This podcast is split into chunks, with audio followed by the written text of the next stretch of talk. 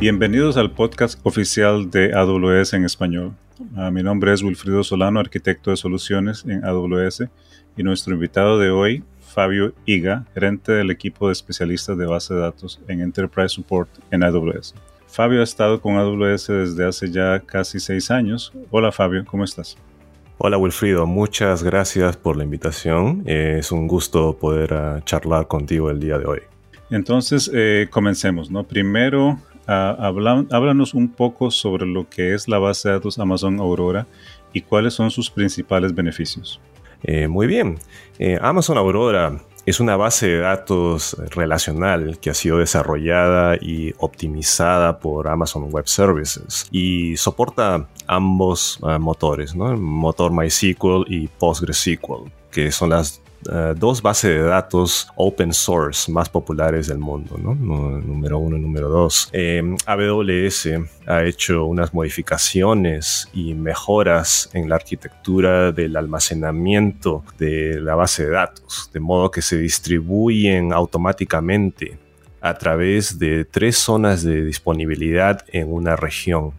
En este proceso, la redundancia y durabilidad de sus datos se incrementan de manera automática a través de eh, miles de nodos y el usuario solamente paga por una sola copia. Eh, en caso de fallas, ah, Amazon Aurora puede adaptarse e increíblemente, puede reconstruir sus datos cuando el sistema eh, se recupera. Y todo esto sucede de forma completamente transparente para el usuario. Ah, otro beneficio de, este sistema de arquitectura de datos distribuida es eh, la performance. ¿no? En Aurora MySQL, por ejemplo, podemos obtener eh, cinco veces mejor ah, performance que en un sistema tradicional, ya que la lectura y escritura en esta base de datos eh, se realiza de manera asíncrona. ¿no? Ok, ah, eh, muy interesante, sobre, especialmente cómo los datos se distribuyen automáticamente en diferentes nodos. Eh, ¿Qué otros beneficios tenemos en cuanto a almacenamiento?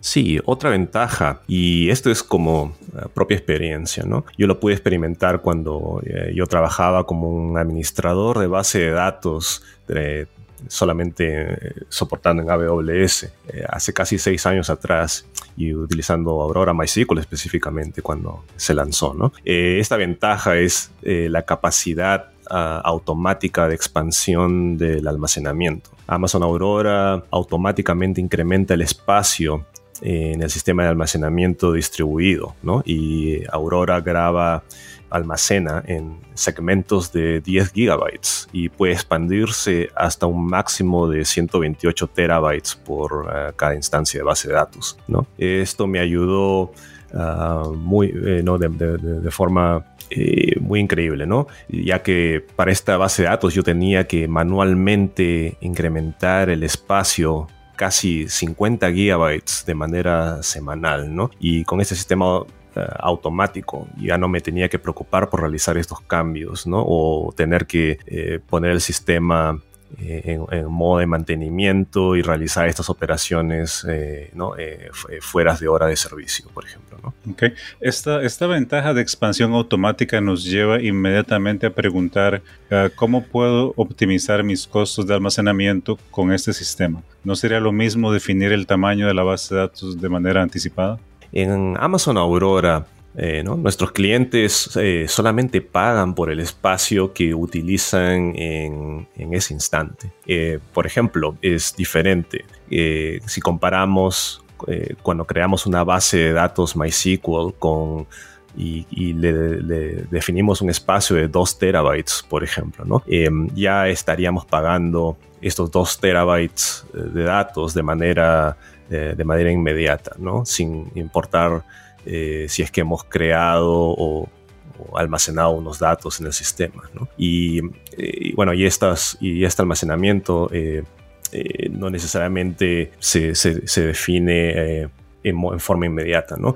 En, en, cambio, en Aurora, si cargamos los datos, por ejemplo, 50 gigabytes, ¿no? Para comenzar, tú solamente estarías pagando por estos 50 gigabytes. Y si más adelante, por ejemplo, en un mes eh, hacemos una ingestión de datos de 500 gigabytes, por ejemplo, progresivamente se expande el almacenamiento y solamente eh, se paga por el, uso que tengas en ese momento. Ok, excelentes puntos acerca del, del, almacenamiento. Y ahora, ¿cómo se podría aumentar la capacidad de procesamiento en Aurora? Digamos, si tengo más clientes usando mi aplicación y por lo tanto aumenta la carga en mi base de datos. Y tenemos dos modos para incrementar el procesamiento en Aurora, ¿no? lo que se llama el escalamiento vertical y escalamiento horizontal. En el modo vertical, el resultado sería incrementar la capacidad de cómputo o procesamiento de datos a través del hardware, ¿no? Es decir, agregamos más unidades de cómputo o procesadores virtuales o de misma manera agregar más memoria ¿no? para incrementar la capacidad eh, de, procesamiento y también eh, incrementar la capacidad del dispositivo de red virtual. Eh, para incrementar la capacidad en modo horizontal, por ejemplo, La solución sería crear otros eh, nodos de lectura adicionales en, tu clúster de Aurora, Esto permite que tu aplicación eh, envíe consultas o queries de lectura solamente en este nodo, por ejemplo, las operaciones select, eh, y esto alivia la carga en el nodo de escritura eh, eh, principal, que es el único que procesa operaciones de escritura. Por ejemplo, esas operaciones de escritura serían insert, updates o deletes en una base de datos. Ok, es, parece bastante interesante, pero esto nos conlleva a, la, siguiente pregunta de cómo es posible que la aplicación pueda distinguir entre estas operaciones. Es eh, muy buena pregunta, ¿no? Eh, la aplicación se conecta uh, a un clúster de Aurora, ¿no? A través de lo que se define como un cluster endpoint, que es básicamente un DNS que está definido automáticamente por el servicio de Aurora. Eh, cuando este endpoint recibe operaciones, ¿no? la aplicación puede realizar eh, lecturas eh, y escrituras a través de este endpoint. Ahora, cuando creamos eh, nodos réplicas de lectura solamente, el sistema crea lo que se llama un reader endpoint, ¿no? o un punto de entrada de solo lectura. Las operaciones ¿no? que se pueden aceptar eh, en estos endpoints eh, está definidos por, su propio nombre, ¿no? Como se, indica. Y cuando hacemos un escalamiento horizontal, y enviamos operaciones de lectura al, reader endpoint. Estas operaciones son distribuidas de manera balanceada y solamente entre esos nodos de lectura. Esto libera recursos de utilización en el nodo uh, de escritura para otras operaciones.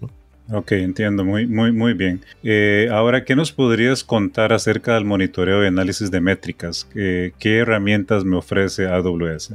Sí, Wilfrido, este tema es, eh, es, sumamente importante, ¿no? Eh, y hace casi tres años lanzamos lo que se llama el ah, RDS Performance Insights, que es una herramienta gratuita que si eh, si, un usuario desea observar los datos y performance de manera histórica de sus eh, queries.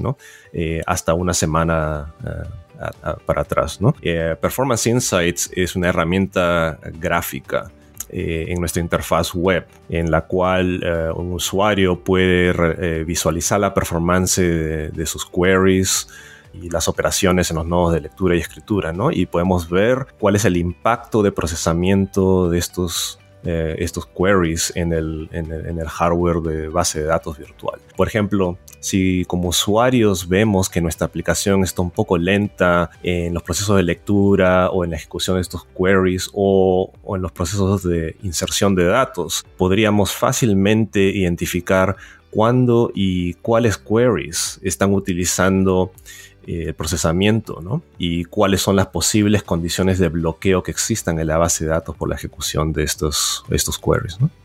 Ok, siguiendo con este tema de Performance Insight, eh, entonces nos podrías eh, explicar qué plataformas soporta. Eh, actualmente todas las plataformas están soportadas, ¿no? incluyendo Aurora RDS, eh, MySQL y Postgres, así como eh, MariaDB y tanto así como Microsoft SQL Server y Oracle. Okay. La pregunta esencial ahora entonces sería, ¿qué información te ayuda a decidir cuál motor de base de datos usar? ¿Aurora MySQL o PostgreSQL? Sí, esa es una pregunta ah, muy importante también, ¿no? Y, eso es em, algo que se debe definir antes y más que nada, ¿no? Depende, eh, en la, depende de la aplicación y de las preferencias de los, de los desarrolladores de software en, su compañía, ¿no? Por ejemplo, si un cliente tiene administradores de base de datos que tienen experiencia que ya han trabajado en MySQL o en Postgres, ¿no? Em, la transición en estas tareas de administración de datos a AWS ¿no? y operando en Aurora o en RDS es eh, realizada de manera totalmente transparente, ya que, por ejemplo, Aurora, MySQL y Postgres son compatibles con las versiones que están disponibles en, Internet, ¿no? A, tanto a nivel del protocolo como el nivel del lenguaje. Y la ventaja es que estos administradores eh, se pueden concentrar mucho más en la performance de la aplicación, en la arquitectura de manejo de datos y, el monitoreo, sin, sin necesidad de invertir mucho tiempo en ¿no? configurar servidores, cableando de red, ¿no? Eh, compra e instalación de sistemas operativos instalados en el, data center o establecer mecanismos de redundancia o prueba de fallos, lo cual normalmente toma meses. en AWS todo eso está se crea de manera automática cuando uno lanza o eh, crea una instancia de base de datos. Mm, excelente información, Fabio. Eh, ¿Cuáles otras características tiene la plataforma Aurora que puedan ayudar al cliente? Sí, por ejemplo, eh, Aurora tiene la versión serverless o la versión sin servidores de Aurora MySQL y Postgres, ¿no? Con esta arquitectura serverless, ¿no? Eh, una aplicación solamente utiliza recursos de base de datos en, eh, en cuanto sea necesario. Por ejemplo, Aurora Serverless puede aumentar o eh, reducir la capacidad de procesadores virtuales y memoria asignada a su base de datos y lo ajusta de manera automática eh, tomando en cuenta la carga actual en el sistema. por ejemplo, mira la carga basada en el CPU, en el número de conexiones activas de la aplicación. Y estos ajustes eh, se realizan en forma casi inmediata en la versión 2.0 de serverless. ¿no? Y ¿no? como sabemos, la versión se encuentra en modo de prueba actualmente. ¿no? Estamos actualmente en la versión 1.0. Ok, eso me conlleva a, otra pregunta entonces desde el punto de vista de almacenamiento y, y es ¿qué, qué es diferente en Aurora Serverless.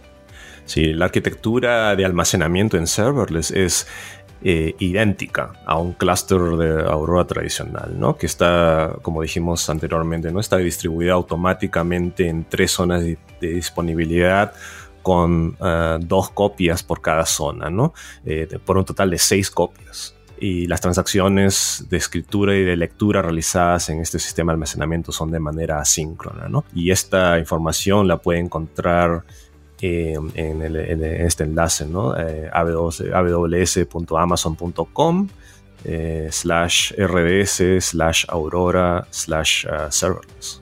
Excelente. realmente estoy seguro que les, le, echaremos un vistazo a los laboratorios y a la página de Amazon Aurora. Muchas gracias a Fabio Higa del equipo de especialistas de base de datos de AWS y gracias a todos por escucharnos. Ah, esperamos que este capítulo haya sido de su agrado y que toda esta información les sea útil. Recuerde que leemos cada correo que nos envían. La dirección es Podcast en español arroba amazon.com. Soy Wilfredo Solano, nos acompañó Fabio Higa y como nos gusta decir en AWS, sigamos construyendo.